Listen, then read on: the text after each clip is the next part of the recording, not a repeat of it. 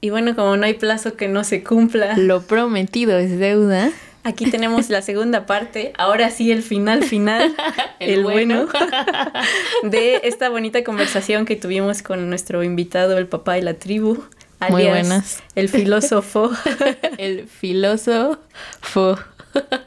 Porque andaba muy filoso en esta conversación y hay muchas cosas buenas que rescatar, como ya les aconsejamos al final también que reescuchen los capítulos porque hay mucha, mucha, mucho buen material. Les recomendamos que lo reescuchen con una copita de vino, Uf. con un cuadernito para hacer sus anotaciones de Sí. todas las buenas citas que nos arroja acá mi papá y entre otras que se nos ocurren. Y también hay muchas referencias de arte, entonces ahí... Y el creativo es una chulada. Entonces los dejamos con el episodio 20 y nos vemos regresando de la vacación. Les queremos mucho, tribu. Disfruten, disfruten. Este podcast nace de nuestra inquietud por hacer cosas, Compartirlas, platicar generar diálogos en torno a la cultura, y cómo encontrarnos con la creatividad en nuestra vida diaria. arte, entretenimiento, Ocio, cultura. todo eso que nos preguntamos ¿Cómo lo hizo? o decimos. Yo lo podría hacer mejor.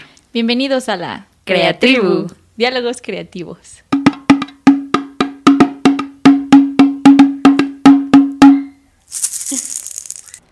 Oye, y aquí ya, ya venos contando del concepto de devenir, ándale. Bueno, pues este, Ándale, no es- seas así. No me precisamente, tengas en ascuas. precisamente, o sea, ya, ya les dije como dos, dos devenires, ¿no? O sea, primero, el darme cuenta que yo puedo cambiar mis estados de ánimo. Ajá. El segundo, que yo puedo abandonar las este, expectativas que tengo sobre ustedes. Y eso cambió nuestra relación. Poco a poco cambió, pero, pero cambió hacia una forma de relación este, muy armónica en donde, en donde ya no hubo tensión de que tienes que hacer esto o acuérdate que tienes que cumplir con tus tareas o no, yo ya les dejé que hicieran lo que mejor les pareciera y yo ya nomás este pues estaba en disposición pues a apoyarlas en lo que ustedes Pero quisieran. eso, eso aplicado a ti, pero así como explicarlo en términos generales, ¿cómo lo describirías? Pues yo lo describiría como como soltar, soltar las amarras que me impedían el poder disfrutar la relación con ustedes. Y, y a partir del momento en que empiezo a disfrutar la relación con ustedes, eh, empiezo a cambiar. Empiezo a sentirme mejor. Y, y empiezo a darme cuenta que, que a través de, de la simple convivencia podemos inventar modos nuevos de relacionarnos. Y, y ahí es donde viene el cambio. Es decir, cuando descubro que empezamos a inventar modos nuevos y que los demás nos lo empiezan a reflejar, porque cuando venían sus amigos a visitarnos a nuestras reuniones decían, oye, qué padre se llevan ustedes en tu familia, ¿verdad? Y Sí. ustedes se quedaban riendo así como, "Eh, sí, ¿verdad? Nuestro trabajo nos ha costado, ¿verdad? Exacto, Pero o sea, es que ellos no sabían nuestra historia, Sí. pero nos costó mucho trabajo podernos Sí. relacionar bien. Y, y me parece que ahí fue uno de los primeros actos de, crea- de creatividad que tuvimos como, como familia. Empezar a inventar formas nuevas para convivir. Y bueno, cuando, volviendo al tema de, de aquella vez que me preguntó mi madre, bueno, ¿y qué onda? ¿Por qué neurólogo? Digo, pues porque, bueno, yo no sabía que me gustaba la complejidad, pero me gusta la complejidad. Y me gusta la complejidad porque eh, yo creo que nosotros, como seres humanos, somos muy complejos. De hecho, somos una paradoja con patas. Sí. O sea, somos como un montón de contradicciones. Y creo que en nuest- en nuestro caminar, nuestro.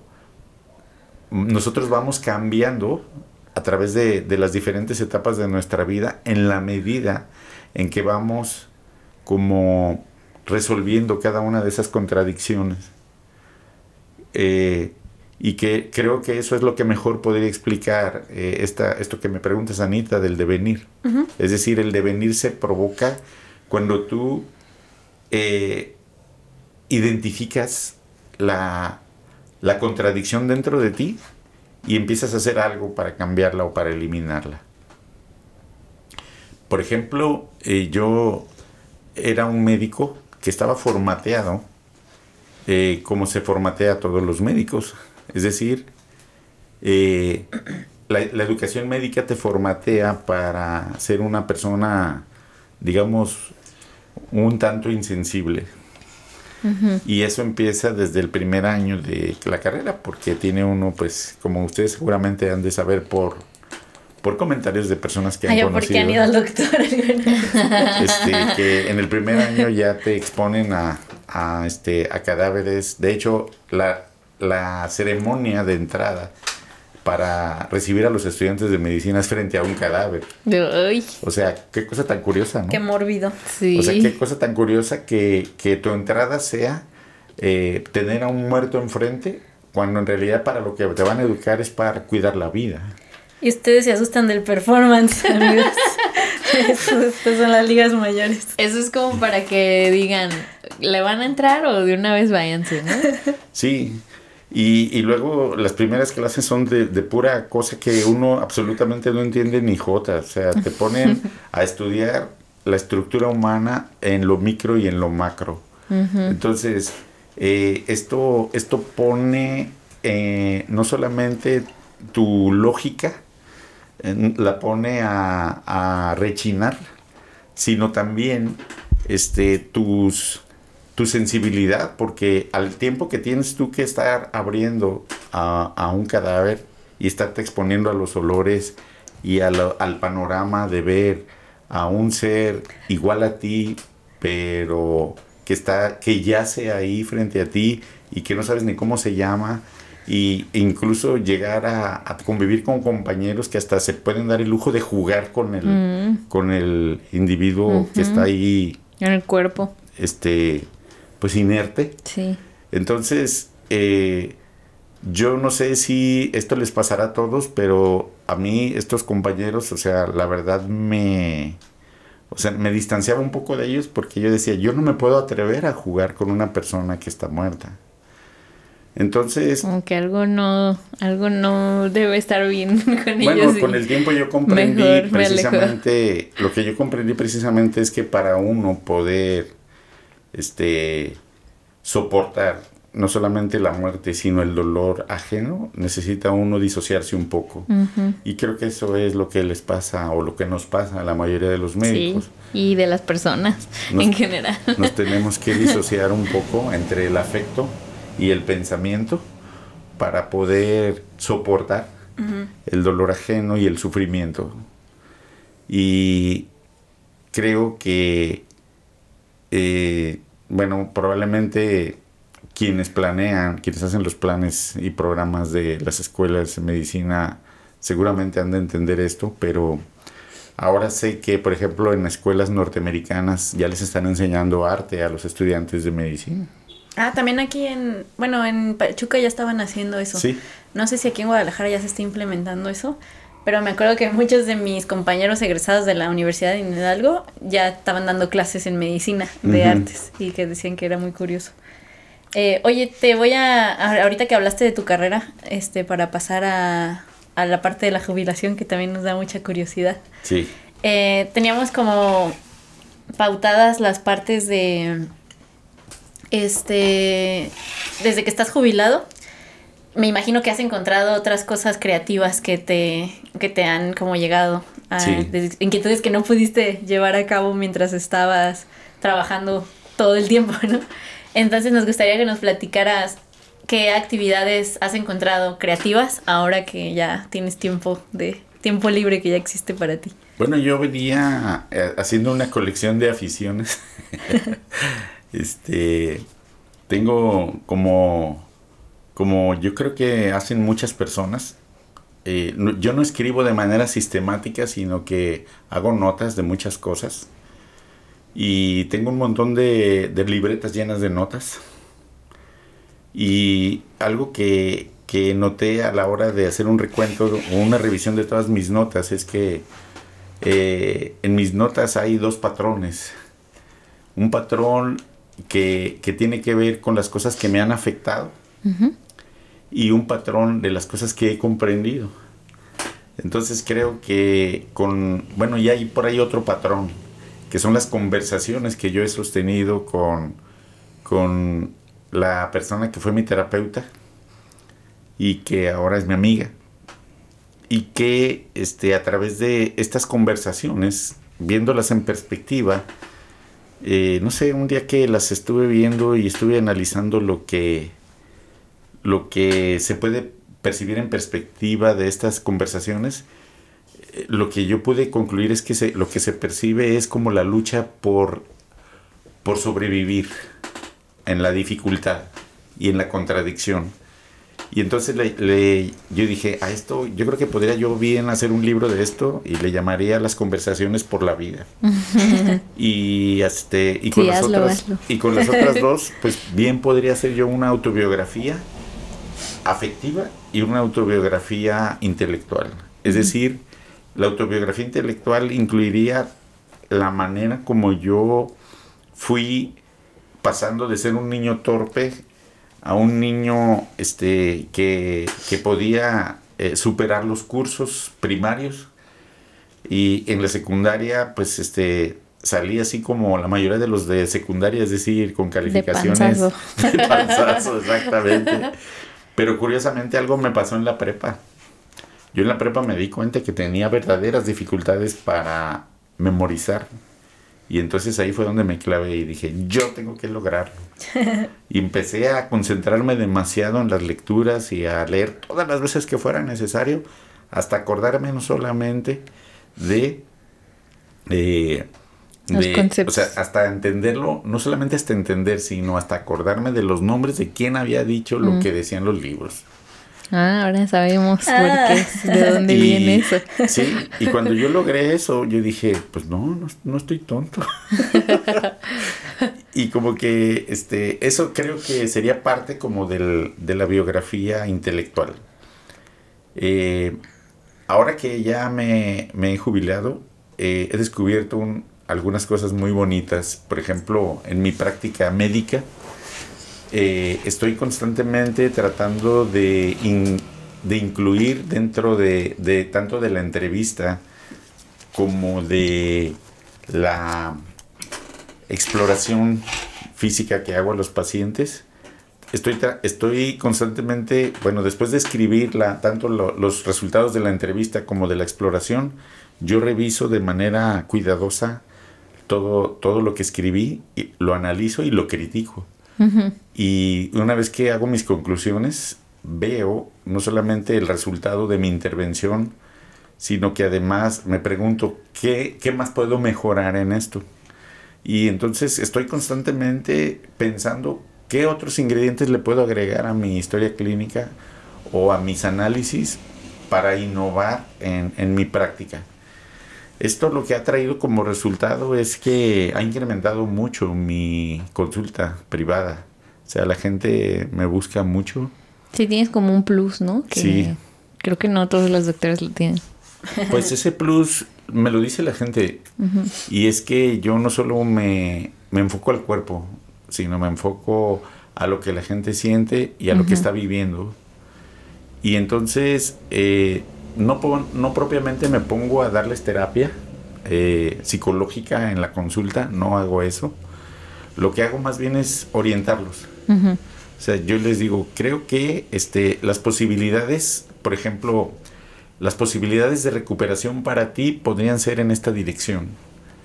Eh, las por ejemplo, si una persona tiene unas secuelas de, de, un, de un accidente cerebrovascular, una, ya sea una un infarto o una hemorragia cerebral, entonces yo hablo con ellos y les digo, este, creo que en lo que tenemos que concentrarnos es eh, primero en tu recuperación de las habilidades de movimiento y luego nos podremos recuperar en la, en la recuperación de las habilidades del lenguaje y luego las habilidades del pensamiento. Pero hay otras enfermedades que no tienen cura por ejemplo, eh, enfermedades como la esclerosis lateral amiotrófica, una enfermedad eh, que afecta a las, a las neuronas que hacen el movimiento. Para que la gente pueda darse una idea de qué estamos hablando, pues ustedes seguramente habrán escuchado de Stephen Hawking. Ah, sí, claro. Este gran científico que, que murió hace poco tiempo, él tenía esa enfermedad. Ah, ya murió, ya no sabía. Sí, hace rato sí. ya. Sí. Estoy bien perdida. Sí, y Saludos, tú ya ibas a decir. A ver, Saludos, googleo. Stephen Hawking. si, si se hubiera, eh, por ejemplo, este hombre eh, se le acercaron muchos recursos para que él pudiera sobrevivir a la enfermedad. Pero la mayoría de las personas a las que diagnosticamos con esto mueren en poco tiempo porque aparte de que no se les pueden acercar los recursos, eh, no... Ellos mismos saben que no van a sobrevivir porque no ven una puerta hacia dónde ir. Y lo que yo precisamente he hablado con ellos es que les he dicho, creo yo que lo que hay que entender de esto, o sea, esto debe de tener algún significado para tu vida, o sea, esto te pasó por algo. Y no, no hablo de algo en el sentido kármico, ¿no? O de que Dios quiere Así que es. lo No. que pase. No, sino yo hablo como, como se te pasó por algo, como en, en lo que es el, eh, digamos, en la propia, eh, digamos, eh, en, en el propio significado de vida que esta persona puede, puede haber cargado durante toda su existencia. Y como yo no soy psicólogo y no sé exactamente qué fue lo que provocó que él eh, cayera en esa enfermedad, lo que le digo es, creo que lo que podría ayudarte es a, primero, a hacer el, el duelo de lo que, de las limitaciones que tú vas a vivir y después, ya que hayas vivido el duelo, empezar como a aceptar esta condición y empezar a, a ver cuáles son las posibilidades con las que tú puedes seguir viviendo. Entra un poco aquí el tema como del devenir, ¿no? Exacto. Ah, O sea, que tú puedas entender y aceptar en qué te convertiste. O sea, que te, te des cuenta que te vas a convertir en algo diferente. O sea, eres, sigues siendo un ser humano, pero ahora eres una clase de ser humano diferente. No eres un inválido, como yo les he explicado a mis pacientes con esclerosis lateral amiotrófica. No eres un inválido, eres alguien que tiene otras posibilidades. O sea, si Stephen Hawking pudo escribir como, no sé si 10 o 15 libros de más de mil páginas cada uno. O sea, ¿qué es lo que tú puedes hacer? Bueno, este, eh, tengo algunos ejemplos con los que podría ilustrar este, qué es lo que han decidido vivir algunos de mis pacientes con esta enfermedad, pero yo creo que este, el concepto ahí queda. que lo lean en tu libro. Sí. Oye, ahorita que empezaste a hablar de esto, es- aprovecho para introducir una pregunta que tenía Daniel el de la audiencia. Sí. Nos acaba de llegar una pregunta de la audiencia. Sí. Es que creo que este tema se volvió, se vuelve muy filosófico desde el planteamiento de qué sigue de en la vida cuando cambia todo lo que creías antes, ¿no? Ajá. Entonces Daniel tenía la duda de qué es lo que te hacía pensar antes que la filosofía no servía para nada. Bueno, yo creo que lo que me hacía pensar antes que la filosofía no servía para nada era precisamente como esta dificultad para establecer como cuál es la relación entre el pensamiento y la acción. Sí. O sea, yo no, no, podía conectar este pensamiento con acción. Ajá. Y yo creo que este es un problema de, estructural en nuestra educación.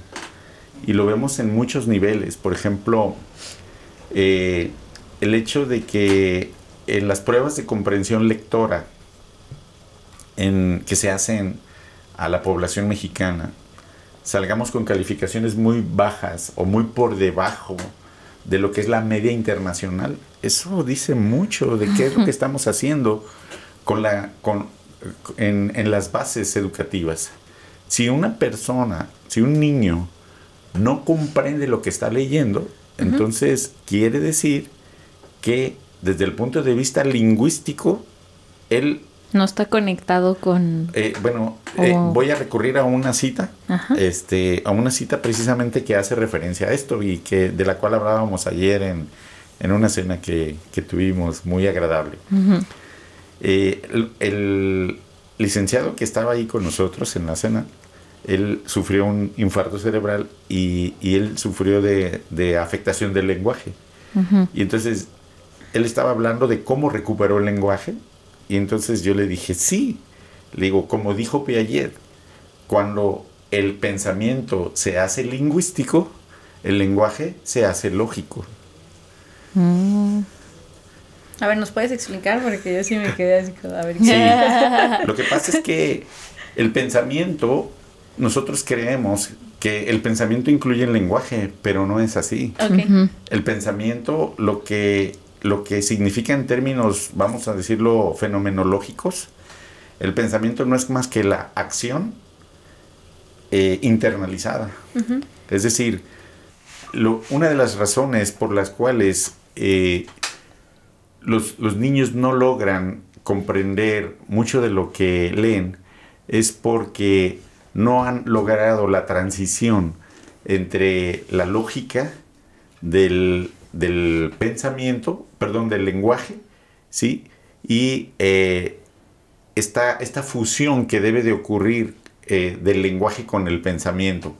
Eh, es decir, vuelvo a recurrir otra vez a la cita que decía hace un momento. Existe un, un momento en el desarrollo de los niños en el cual se dice que cuando el pensamiento se hace lingüístico, el lenguaje se hace lógico.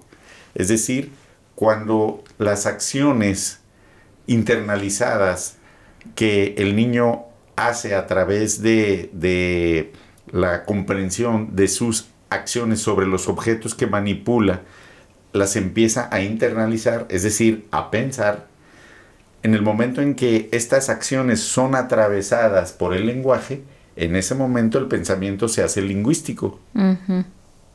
Lo que significa que eh, de- manera progresiva, entonces lo que él diga va a estar relacionado con una secuencia lógica. Y esta secuencia lógica, ¿qué tiene que ver? Pues tiene que ver con la lógica de lo que nosotros vemos en la realidad. Es decir, eh, lo, que llamaba, lo que llamaba Piaget el principio de causalidad. Eh, ¿Qué es la causalidad? Pues es la secuencia de eventos que nosotros podemos eh, percibir con nuestros sentidos que ocurren eh, como consecuencia de nuestras acciones sobre los objetos o, o de la, o como consecuencia de fenómenos en donde nosotros estamos percibiendo eh, cambios de estado en un cuerpo o en una situación. Estos cambios de estado, cuando nosotros los percibimos, a esa secuencia le llamamos una secuencia lógica. ¿Sí? Y con estas lógicas es con las que nosotros construimos nuestro pensamiento. Oye, y de eso es de lo que entonces te diste cuenta ya después cuando dijiste, ah, la filosofía sí sirve para algo. Bueno, eh, lo que en re- en relación la a la pregunta que, a la que- pregunta que me hicieron es que este, o sea, yo considero que en ese momento yo todavía no entendía, eh, o sea, estaba como disociado eh, la- la- el concepto mismo de pensamiento sobre el, el concepto de lenguaje y sobre el concepto de causalidad.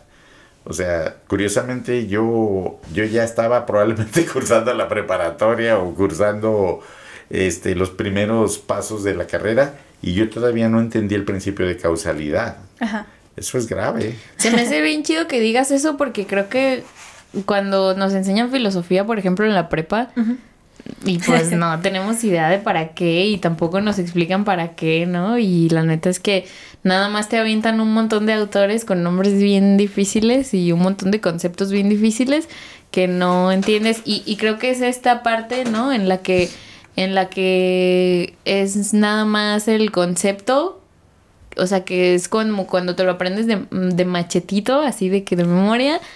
Y, y lo que tú dices de cuando ya llega como al intelecto en el que lo interiorizas y ya puedes aplicarlo, ¿no? Incluso.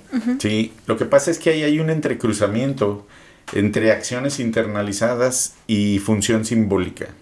El lenguaje es una función simbólica y definido por un neurólogo, neurofisiólogo eh, ruso llamado Iván Pavlov en el siglo pasado. Él decía que el lenguaje es una señal de señales. Es decir, si por ejemplo eh, tú percibes luz, pues eso es una señal que va a estimular una parte de tu cerebro que, que solamente responde a la luz. Si por el contrario tú escuchas un sonido, este sonido Chasquido. va a estimular una parte del cerebro que solamente responde al, a- al sonido. Ajá. Pero cuando tú escuchas la palabra eh, gato, entonces esta palabra moviliza una serie de significados o de señales que involucran a muchas cosas, como por ejemplo eh, el tamaño de, de un animalito peludo, pachoncito, que de repente ronronea y que tiene unos ojos así como muy eh, dormilones. Sí. Y entonces todas esas características las estás evocando solo con una palabra, la palabra gato. Lo que significa que la palabra gato es una señal que está evocando muchas señales. ¿Cuáles Ajá. señales? Todas las características que acabo de decir. De un gato. Exacto. Entonces, esa definición, además de que me parece muy sencilla del lenguaje, muy descriptiva, o sea, de alguna manera nos, nos ayuda a entender que pareciera ser que no solamente existe un solapamiento en la actividad del cerebro en relación a lo que son las coordinaciones que se establecen en el cerebro para que nosotros podamos realizar ac- acciones, sino las coordinaciones que se establecen en el cerebro, primero para planear una acción y además, o sea, se le agrega otra capa de complejidad a esta, a esta planeación que es el lenguaje. Es decir, cuando tú ya empiezas a tener un diálogo interior, tú empiezas como a tener esas elucubraciones de decir, bueno, este cuate me hizo esto, por lo tanto cuando lo vea, vuelvo a ver yo, le voy a decir tal y tal y tal y tal. Sí. O lo que llamaba... El escenario en tu cabeza. Exactamente, a esto es a lo que llamaba Freud el proceso secundario. Sí, que algunos estarán de acuerdo, otros no, otros más dicen, eso no es ciencia. Bueno, dicen es pseudociencia. Bueno, yo digo, bueno, pues tal vez sea pseudociencia, pero cuando uno empieza a ver ese mismo fenómeno en muchas personas, uno dice, pues para Ya es pseudociencia, digno de estudiarse. este, para ser pseudociencia es bastante repetitivo y bastante constante. Bastante Sí. concreto. Oye, y ahora que estamos viendo todo esto que ya has aprendido a través de tu nueva etapa de poder como dedicarle tiempo a pensar y analizar y detectar lo simbólico, ¿tú por qué crees que la gente tiene miedo a jubilarse o a entrar en este espacio de reflexión en el que pues tú has descubierto tantas cosas? En el espacio de libertad. Ajá, ¿por qué le tenemos miedo a la libertad? Que en este caso lo traducimos como la jubilación. Híjole, esa es una pregunta que todavía yo no me alcanzo a responder, pero voy a tratar de hacerlo. Eh, decía un filósofo llamado Baruch Spinoza que él tampoco se explicaba por qué los hombres cuando hacían una revolución eh, este, lo- por lo que peleaban al final de cuentas era por mantener su esclavitud. y luego eh, otro Sí. psicoanalista de origen este, francés llamado Jacques Lacan eh, dijo el siguiente aforismo. Dijo, cuando los hombres hacen una revolución, lo, que, lo único que buscan es cambiar a un dictador por otro. Qué feo. Es decir, Yo, Eh, yo quiero hacer una cita también. sí, De Salem, el gato de Sabrina. que dice, soy libre. No tengo a dónde ir. Exacto. Exacto. Yo creo que eh, eh, probablemente le tenemos miedo a nuestra libertad porque porque a través de nuestro devenir se ha fabricado una especie de jaula o de prisión en nuestra propia mente. O sea, creo que nuestra mente está aprisionada. Y entonces lo que necesitamos es dispositivos para liberar, liberarnos de esa jaula mental. Y la jaula mental es algo imaginario. pero probablemente pueda ser algo también inconsciente, de manera que no sabes que ahí está la jaula. Entonces, eh, ¿por, qué, ¿por qué está esa jaula ahí? Bueno, probablemente está esa jaula ahí, y esto va a sonar un poco subversivo, porque nosotros desde que somos niños nos están constantemente poniendo límites. Eh, límites que al principio funcionan para nuestra propia seguridad pero después cuando vamos a la primaria, los límites que nos ponen ya no son para nuestra seguridad, sino son límites a nuestras capacidades. Eh, cuando vamos de avanzando de grado, es decir, cuando pasamos a la secundaria, a lo que le están poniendo límites es a nuestros impulsos, a nuestros impulsos sexuales, a nuestros impulsos de violencia. Y cuando ya estamos... Exacto, y cuando ya estamos en la preparatoria, a lo que se le está poniendo límites es a nuestros procesos secundarios, es decir, a nuestra capacidad para planear cosas perversas. Las revoluciones. Por ejemplo. Tengo ahorita, se me, me acordé de una cita que ya la busqué, este, como respondiendo también un poco y complementando lo que dices, que es esta cita de Alejandro Jodorowsky que dice que los pájaros nacidos en jaula creen que volar es una enfermedad. Y creo que mm. es el fenómeno que te pasaba a ti en tu juventud, ¿no? Así y lo que les pasa a casi toda la gente que, que, que se jubilan y luego se meten a trabajar a otra cosa, ¿no? Porque dicen, no, pues ¿qué voy a hacer yo con tanto tiempo libre? Sí, exacto. Bueno, yo lo que ahorita en esta etapa de mi vida me siento muy inspirado.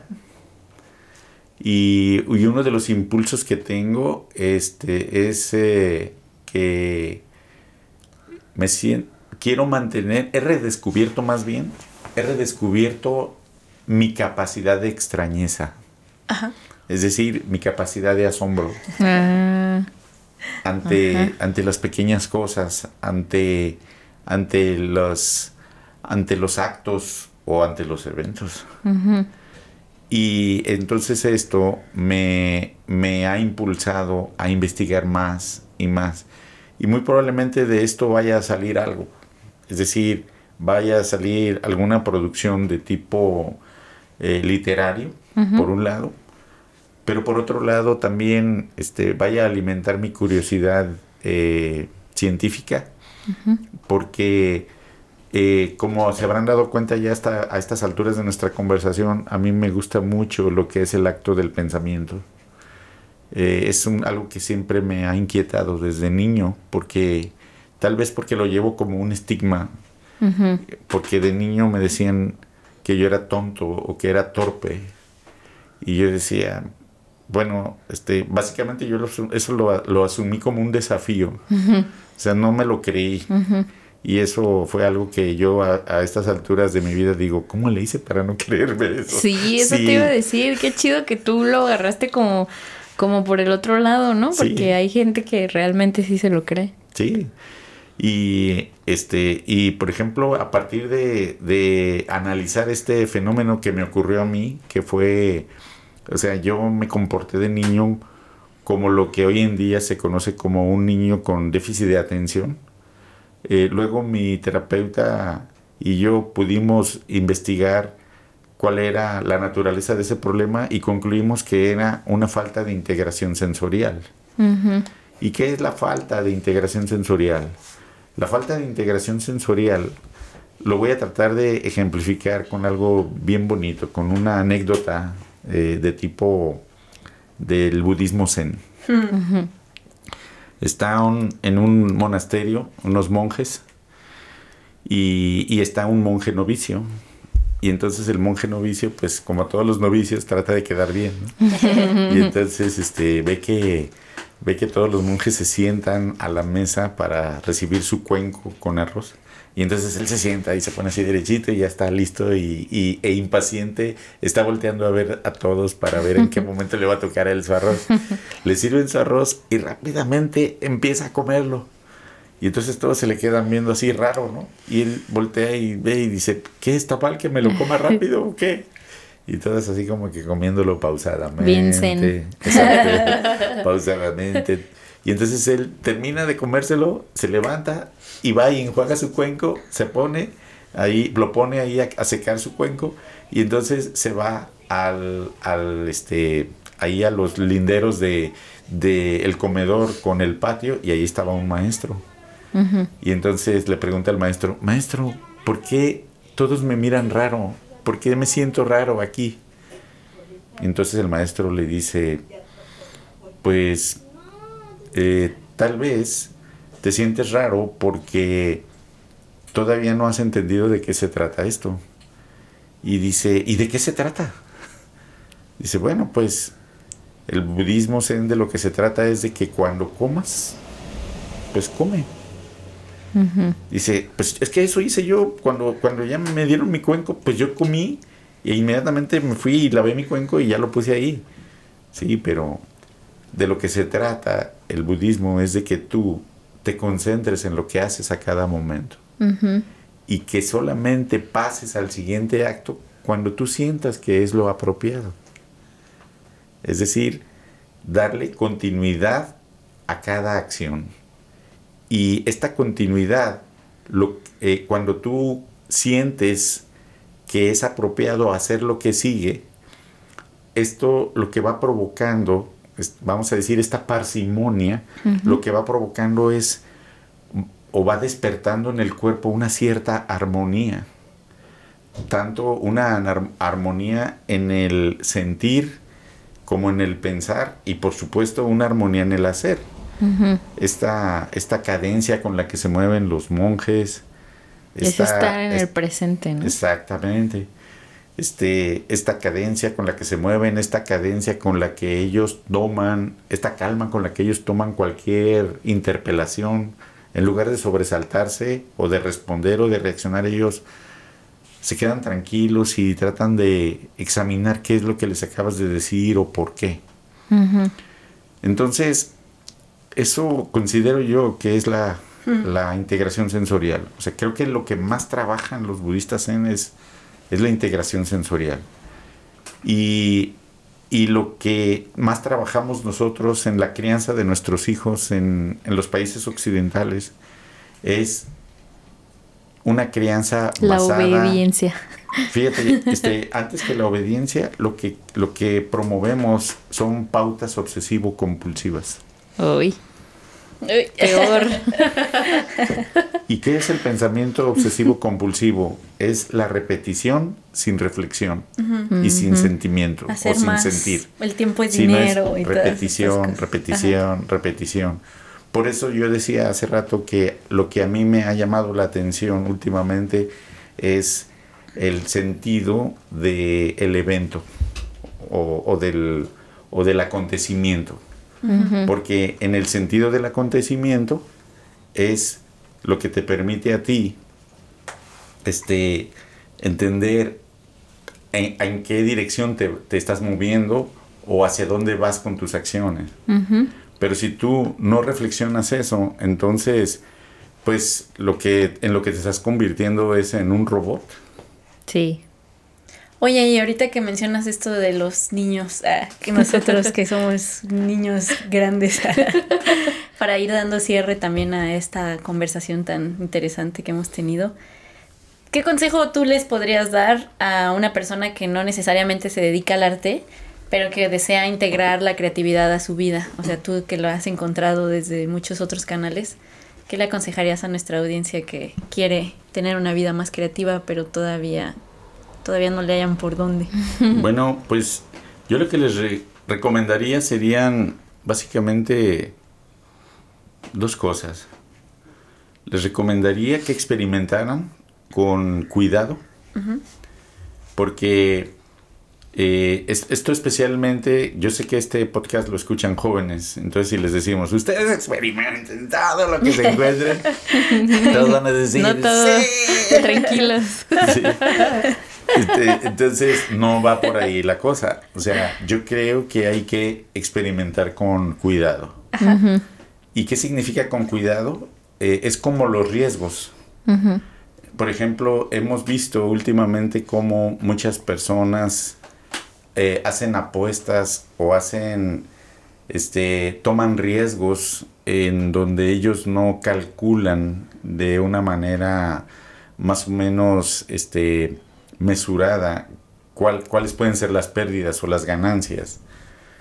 Y entonces lo que esto provoca es que eh, pierdan sus ahorros o, pierdan, por ejemplo, alguna capacidad. y, y, esto no es bueno. Sí, yo creo que la experimentación se debe de hacer con cuidado. Pero cuando yo era niño y, adolescente, a nosotros no se nos permitía experimentar. Es decir, la experimentación parecía como que estaba prohibida, porque porque todas las pautas, o sea, todo estaba como muy pautado. No, tú vas a la escuela y de la escuela vas a trabajar. y, para eso te estamos educando. Y tienes que hacerlo bien a la primera. ¿no? Exacto. O tienes que hacerlo bien a, la, a lo, más pronto que se pueda. Sí. Y entonces esto lo que creaba en nosotros era como un carácter muy rígido. Pero eh, yo lo que encuentro es que eh, cuando nosotros nos arriesgamos a experimentar, entonces, esto lo que nos permite encontrar son posibilidades, posibilidades de crear en cualquier campo. Entonces, eso es lo primero que yo recomendaría, experimentar. Y lo segundo es que cambien la extensidad por la intensidad. Ok. Es decir, eh, creo que en esto se basa la, el no perder la capacidad de la extrañeza. Es decir, eh, nosotros estamos expuestos a un bombardeo de ah, nunca antes visto de estímulos por todos lados. Por ejemplo, los noticieros nos cambian la narrativa casi de día con día, si no es semana con semana.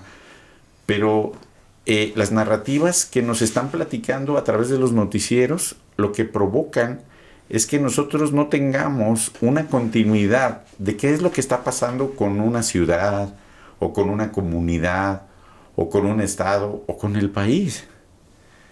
Entonces, cuando, cuando demasiadas, demasiadas narrativas y que no tienen una que ver con la otra te bombardean al mismo tiempo, entonces esto te crea eh, una especie de saturación del pensamiento. Y si a este ingrediente le sumas información, cifras, entonces te crea la ilusión falsa de que estás pensando. y, y, tú ya crees que porque estás oyendo las noticias y que porque sabes lo que está pasando, entonces tú estás actualizado. Y eso es falso. O es falso porque hay demasiadas narrativas en el aire y no sabes, en pocas palabras, nadie sabe hacia dónde vamos. y, esto lo creo que lo que está provocando es que no sepamos cuál es el peso específico de cada narrativa y por lo tanto no estamos sopesando cuáles son las verdaderas tareas, más bien, perdón, me, me expliqué mal, cuáles son las tareas más urgentes a las que les debemos de dar prioridad y a las que les debemos de dar continuidad como narrativa. ¿sí? Entonces, eh, esto eh, me parece a mí es un ataque directo hacia, o es un atentado directo hacia nuestra capacidad de atención y de concentración. Hoy en día sabemos que la mercancía que se están peleando todas las compañías de los medios es nuestra atención. Nuestra información personal. o sea, nuestra, nuestra información, pero también nuestra atención. Sí. Y entonces, eh, ¿por qué quieren nuestra atención? Pues porque lo que quieren es que nosotros quedemos completamente secuestrados en un sistema de consumo, pero ahora de manera remota. O sea, que ya no, que ya no, no salgas a las tiendas a, a consumir o a los restaurantes a consumir, sino que ya todo lo pidas desde tu casa. Sí. Sí. Pero entonces que, que, seas un consumidor pasivo, pero extremadamente consumidor. Pero entonces, ¿qué significaría la calidad contra, o como dijiste, la... La intensidad, contra la extensidad. Contra la extensidad. Bueno, lo que yo quiero decir, la intensidad, cambiar la extensidad por la intensidad, quiero decir que tú eh, elijas cuáles son las narrativas sobre las que tú te vas a concentrar para que tú las sigas y veas qué es lo que está pasando con estas narrativas y veas de qué manera estas narrativas están, por ejemplo, construyendo conciencia sobre la gente o por el contrario la están deformando. Y ¿por qué esto es importante? Pues es importante el, el entender de qué manera los, los medios de comunicación están incidiendo sobre la toma de conciencia de las comunidades, porque las comunidades eh, son eh, organismos eh, más complejos. Es decir, si una persona de manera individual es un organismo complejo, entonces si hablamos nosotros de una comunidad, es un organismo mucho más complejo que, que tiene un cúmulo bastante grande de necesidades y esas necesidades tienen que ser resueltas. Hablemos de las necesidades básicas como alimento, vestido, vivienda, salud, seguridad. Y cuando estas necesidades no son satisfechas, entonces este, llega un punto en el cual la propia comunidad tiene que tomar los problemas en sus manos y gestionarlos. Y el problema de esto es que cuando tienes comunidades que no están educadas o que no están pensando, entonces tenemos accidentes o incidentes como los que hemos tenido noticia. Por ejemplo, que de repente ante, ante la inseguridad que vive una comunidad, este, la comunidad decide tomar la justicia en sus manos y si ven a, una, a un individuo por ahí sospechoso, van y lo linchan solamente porque vieron una señal eh, que les resultaba amenazante y van y lo linchan. Y este fenómeno se está cada vez multiplicando más. Por decir solo un ejemplo, eh, pero considero yo que, que una de, las de las cosas que se debe de rescatar desde el punto de vista, digamos, de, de desde un punto de vista cultural es el como el, rescatar eh, la idea de comunidad porque a través de la idea de comunidad nosotros vamos a recuperar espacios en donde podamos intercambiar ideas que nos hagan eh, más eficientes para gestionar nuestras propias necesidades, las necesidades que tenemos tanto de educación como de salud, como de, de aprovisionamiento. Eh, de recursos naturales o de aprovisionamiento, por ejemplo, de alimentos, eh, de bienestar. Oye, pero tengo una duda porque aquí ya me perdí un poquito. ¿Cómo eso tendría que ver con la creatividad, este tipo de gestión?